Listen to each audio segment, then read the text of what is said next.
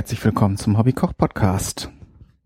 Heute machen wir noch mal was mit Ente. War ja jetzt in den letzten Folgen häufiger mal. Das hängt damit zusammen, dass ich einfach gerne Ente mag und die ja im Moment, wie gesagt, auch äh, habe ich ja in der letzten Sendung mit dem mit dem Entengericht auch gesagt. Im Moment kann man die ganz gut bekommen und äh, ich habe mir jetzt vorgenommen, mit euch Reliette zu machen. Der, am Klang erkennt es sicher schon, das ist wieder ein französisches Ding.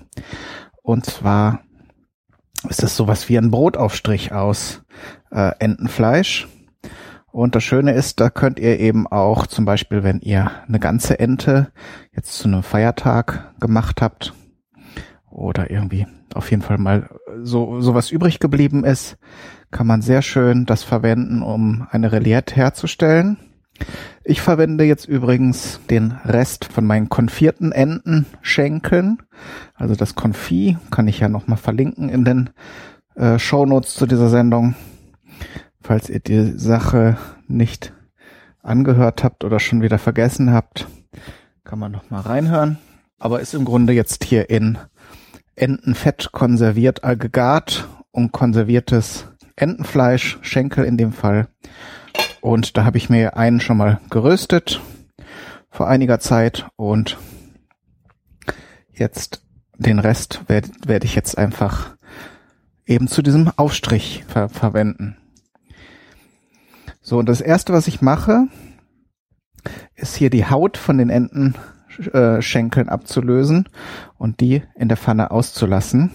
Das könnt ihr übrigens dann auch machen, wenn ihr das Ganze aus frischen Entenstücken äh, machen möchtet. Auch da würde man so verfahren, denn wir brauchen erstmal das Fett. Das kommt nachher ganz zum Schluss dazu.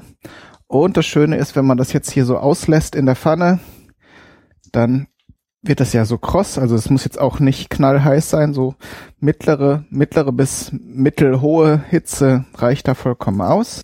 Und dann werden, entstehen ja so Knusperstücke.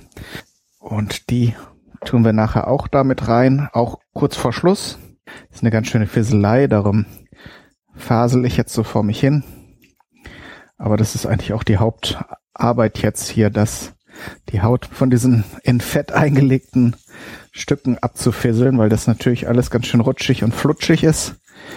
Aber gut, dafür, was am Ende rauskommt. Da verspreche ich mir. Ich habe das auch schon mal vor längerer Zeit gegessen.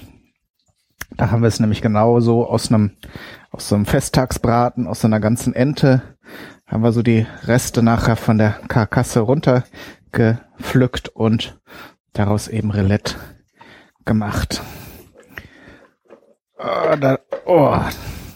Ich habe ja hier diese Entenschenkel in so ein in so ein Vorratsglas äh, reingetan. Das musste natürlich entsprechend klein sein, natürlich auch größere, aber dadurch, dass das mit Entenfett aufgefüllt werden musste, ähm, konnte man ja jetzt keinen riesen Eimer nehmen, sonst hätte man eben noch Kubikmeterweise von diesem Entenfett haben müssen.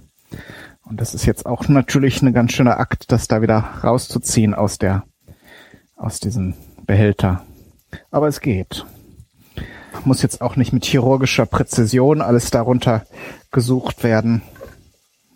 Es geht hauptsächlich darum, dass man nachher ein bisschen Knusper hat und dass man jetzt so im Vorlauf auch ein bisschen Fett hat.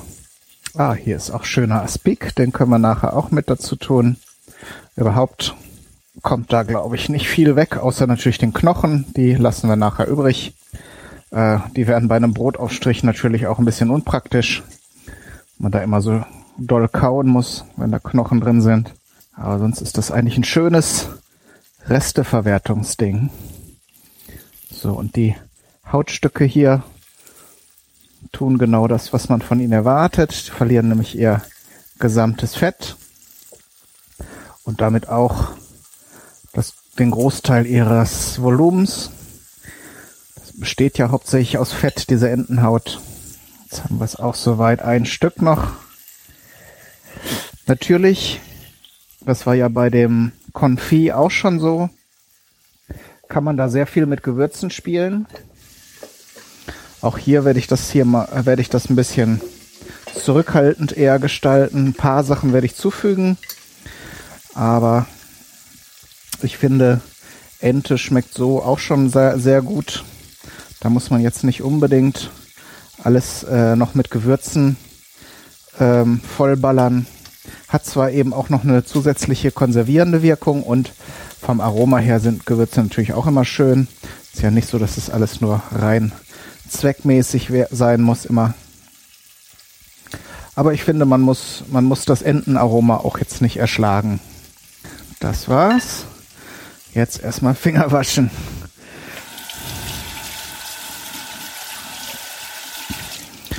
Entenfett ist natürlich ganz schön. Also es ist auch kein Fett, das so richtig fest wird. Im Gegensatz zu Schweineschmalz zum Beispiel, der ja richtig schön fest wird, wenn man ihn kühlt, ist das Entenfett immer so an der Grenze zum Flüssigen, auch wenn man es kühlt. Und das setzt sich natürlich schön auf die Finger. Das sieht eigentlich schon gut aus. Braucht auch nicht lange. Die äh, Haut hier ist ja jetzt auch im Prinzip schon mal gegart gewesen. Aber wir wollen jetzt eben so kleine, wie sagt man in Süddeutschland, Grusteln haben. Oder Grösteln. Ich weiß es nicht genau. Will da jetzt auch nichts Falsches sagen. Aber das ist natürlich nachher das wird nochmal nachher zerkleinert. Und äh, ist dann natürlich auch nochmal schön, wenn man in so einem Aufstrich noch so verschiedene Konsistenzen hat. Jetzt gebe ich auch nochmal das Fett aus dem Vorratsglas dazu. Und zwar deshalb, weil ich den, weil da jetzt auch dieses, äh, weil sich der Saft aus den Schenkeln da drin gesammelt hat, das will ich da jetzt nochmal durch die Hitze ein bisschen rauskochen, dass wir nachher äh, für den Abschluss ähm, das reine Fett haben. Denn nachher, wenn wir dieses, ähm, dieses Re Relette fertig gekocht haben, dann kommt zum Schluss nochmal eine Schicht von diesem Entenfett drüber. Und das ist im Prinzip die Schutzschicht, ähm, die das Ganze auch nochmal konserviert. Also ganz ähnlich eigentlich wie jetzt hier bei dem Konfit äh, vom Zweck her. Das schließt nämlich das Ganze nachher gut vor den, vor der, von der, von der Luft ab aus der Umgebung. So, jetzt haben wir hier die Hautstückchen schön knusprig geröstet. Das hat ein paar Minuten gedauert. Da haben wir jetzt einen kleinen Zeitsprung drin. Und da sollte man sich die Zeit auch nehmen, denn das Ganze soll auf jeden Fall schön knusprig sein, sonst fehlt nachher ein wichtiger Teil in der ganzen Geschichte.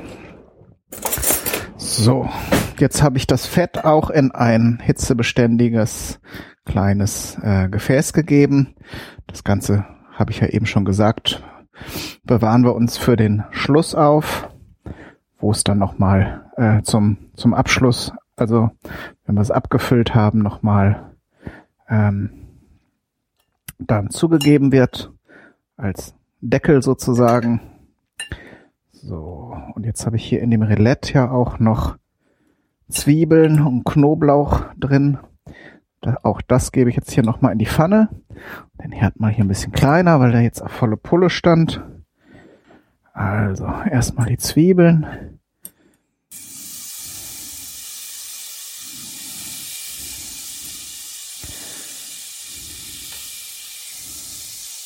Dann den Knoblauch. Ganze muss natürlich nicht ewig lang braten. Das ist ja eigentlich schon gegart in dem Fett.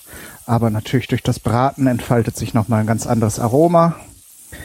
Und das nehmen wir natürlich dann auch mit. So. Das habe ich jetzt hier so ein bisschen zur Seite geschoben und jetzt gebe ich nach und nach hier die ähm, Entenstücke dazu in die Pfanne.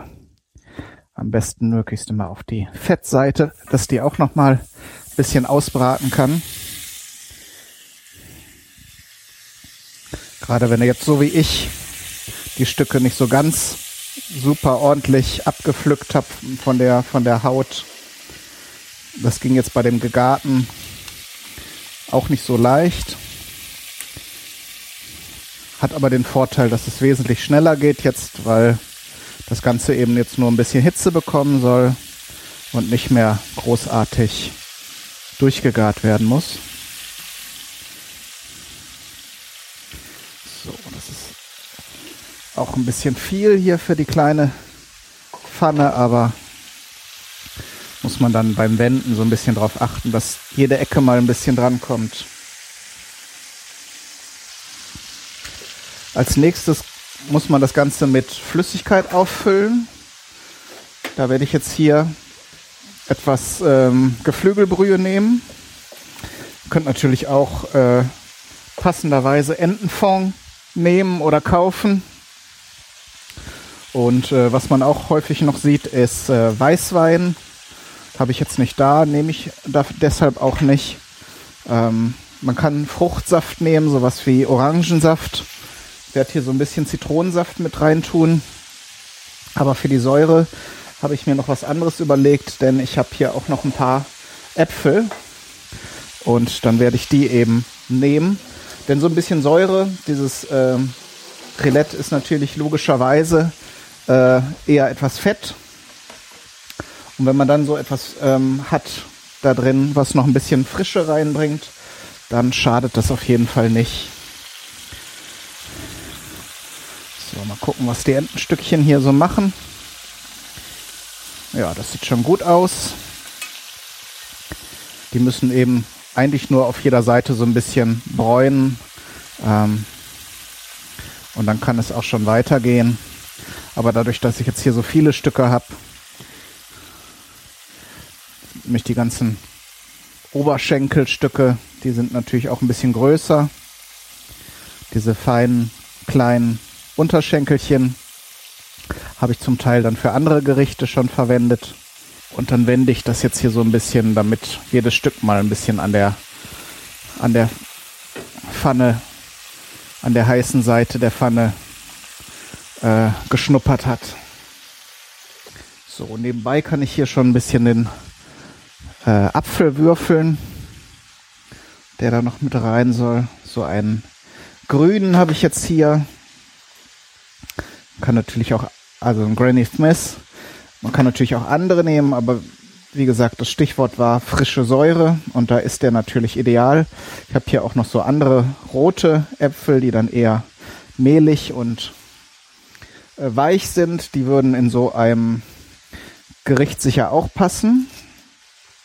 Würden sich wahrscheinlich von der Struktur her auch eher auflösen, äh, was nicht unbedingt schlimm ist, aber ich erhoffe mir jetzt hier von dem grünen Apfel, dass der auch noch ein bisschen fester bleibt und äh, dem Ganzen dann noch eine schöne Textur verleiht. Entsprechend werde ich den erst später zugeben, aber ich kann ja hier schon mal ein bisschen würfeln. Und diese sauren Äpfel, die werden auch nicht so schnell braun. Mache ich jetzt hier so ganz grobe, so ein bis zwei Zentimeter große Würfel. Wie gesagt, ein bisschen darf der sich auflösen, aber ein bisschen möchte ich auch noch äh, dann in dem Endprodukt erkennen, was so drin ist. Und wir werden mal sehen. Das ist ja hier ein Experiment. Bleibt zum Schluss zu beurteilen, wie das Ganze so geworden ist. Ich werde das Ganze in so kleine Schraubgläschen abfüllen und dann schauen wir mal, ist auf jeden Fall, wenn es, wenn es gut gelingt und nachher auch ähm, gut schmeckt, ist es auch eine schöne Sache zum Verschenken, weil ja, kann man zwar auch im Laden kaufen, aber nicht überall und ist halt so eine Spezialität, die jetzt auch zu der Jahreszeit ganz gut passt, wie ich finde. Und äh, von daher eignet sich das schon seinen Lieben, wenn die sowas mögen überhaupt, ist äh, Wäre natürlich Quatsch, jetzt einem Vegetarier sowas zu schenken. Klar, aber das würdet ihr jetzt auch nicht machen. Das würde ich vielleicht machen, so aus einer komischen Laune raus, aber äh, vielleicht auch nicht. So. Jetzt haben alle Stücke mal die Pfannen und die, die Bratseite gesehen. Jetzt versuche ich das hier mal einigermaßen klug zu schichten. Damit wir jetzt nicht mit so viel Flüssigkeit auffüllen müssen. Das sieht auch ganz gut aus so. Okay, dann kommt jetzt hier die Geflügelbrühe erstmal drauf. Das ist jetzt so ungefähr ein Liter. Das lassen wir jetzt äh, ganz langsam und ganz leise vor sich hin köcheln, damit jetzt dieses Fleisch sich nachher schön vom Knochen löst. Darum machen wir jetzt erstmal eine kleine Pause, logischerweise. Bis dahin. So, ihr Lieben, da sind wir schon in der zweiten Hälfte. Ich habe schon ein bisschen vorgearbeitet, weil das jetzt so eine Arbeit ist, die sehr viel Zeit in Anspruch nimmt. Daher erzähle ich euch jetzt so ein bisschen, was ich vorher noch gemacht habe. Denn als jetzt hier diese äh, Entenkeulen in dem in dem in der Hühnerbrühe gekocht haben, so eine halbe nach einer halben Stunde, habe ich noch mal ein paar Gewürze doch zugegeben, nämlich sechs, sechs äh, Pimentkörner, ein Stück Sternanis, also so ein ganzes. Dann ähm, habe ich noch dazu getan eine Nelke. Und ich werde gleich mal probieren, ob das Ganze so jetzt schon funktioniert vom Geschmack her. Natürlich muss es ein bisschen stärker gewürzt sein, denn das äh, Rillette wird ja kalt gegessen. Das ist ja sowieso ein Trick, den man kennen könnte. So, wenn ihr etwas zubereitet, was warm schon so okay schmeckt, dann kann es passieren, wenn es dann kalt gegessen wird, dass es dann so ein bisschen zu fad ist. Also gerade was auch so Salz angeht, ähm, aber auch andere Gewürze, die lassen so ein bisschen nach. Nach einer Stunde habe ich übrigens dann noch den den gewürfelten Apfel dazu gegeben. Der hat sich natürlich jetzt bei einer Gesamtgarzeit äh, ähm, von zwei Stunden doch aufgelöst. Also nichts von wegen ähm, bisschen Struktur mit Apfelstückchen reinbringen. Das äh, kann man natürlich vergessen. Aber ich wollte jetzt natürlich auch nichts ähm, Rohes in dem Roulette drin haben, denn das Ganze soll ja äh, dann auch eine Weile halten. Man kann ja jetzt nicht diese ganze Geschichte auf einmal aufessen. Von daher habe ich das Ganze so ein bisschen erhitzt, damit es dann eben auch länger haltbar ist insgesamt. Und jetzt habe ich die Keulen rausgenommen. Dann habe ich den Sud, der jetzt bei, äh, entstanden ist, nochmal einreduziert. Sprich, also nachdem die Stücke raus waren, habe ich dann die Gewürzkörner wieder rausgefischt und das Ganze weiter köcheln lassen. Einfach so weiter, bis das Ganze eben ja so eine sehr zähflüssige Konsistenz hatte. Damit vermischen wir nämlich jetzt hier gleich das Fleisch, das ich jetzt gerade mit zwei Gabeln von den Keulen ablöse und dann so ein bisschen auseinanderziehe, damit man einzelne Fasern hat. Wenn man das Ganze dann nachher vermengt, dann entsteht automatisch ja diese cremige Masse, die man nachher dann gut zum Beispiel auf einem gerösteten Weißbrot oder einem Stück Baguette ganz gut essen können sollte. So, das so viel zur Geschichte. Ich werde das jetzt gleich nur noch, wenn ich hier alles fertig zerkleinert und vermengt habe, dann in saubere Schraubgläser füllen und die dann nochmal in den Ofen stellen, damit sie steril werden und fest verschlossen sind. Und dann natürlich nochmal mit dem äh, mit dem Fett, was ich am Anfang aufgesammelt habe, beziehungsweise was ja hier bei meinem Konfit schon enthalten war, übergießen, um nochmal so eine Schutzschicht oben drauf zu haben, aber auch so als zusätzlicher Geschmacksgeber. Das Ganze ist ja ein Brotaufstrich und der darf natürlich dann auch ein bisschen cremiger sein, also auch ein bisschen mehr Fett enthalten. Also ich gehe mal nicht davon aus, dass man sich dann noch nachher Butter darunter macht. Also das ist dann schon der Brotaufstrich, so statt Margarine oder Butter. Und der dürfte dann also auch schon genug Kalorien haben und das Ganze äh, schmackhaft genug machen. Und das soll es auch schon gewesen sein. Dann wünsche ich euch viel Spaß und alles Gute. Bis zum nächsten Mal. Euer Kai, Daniel, du.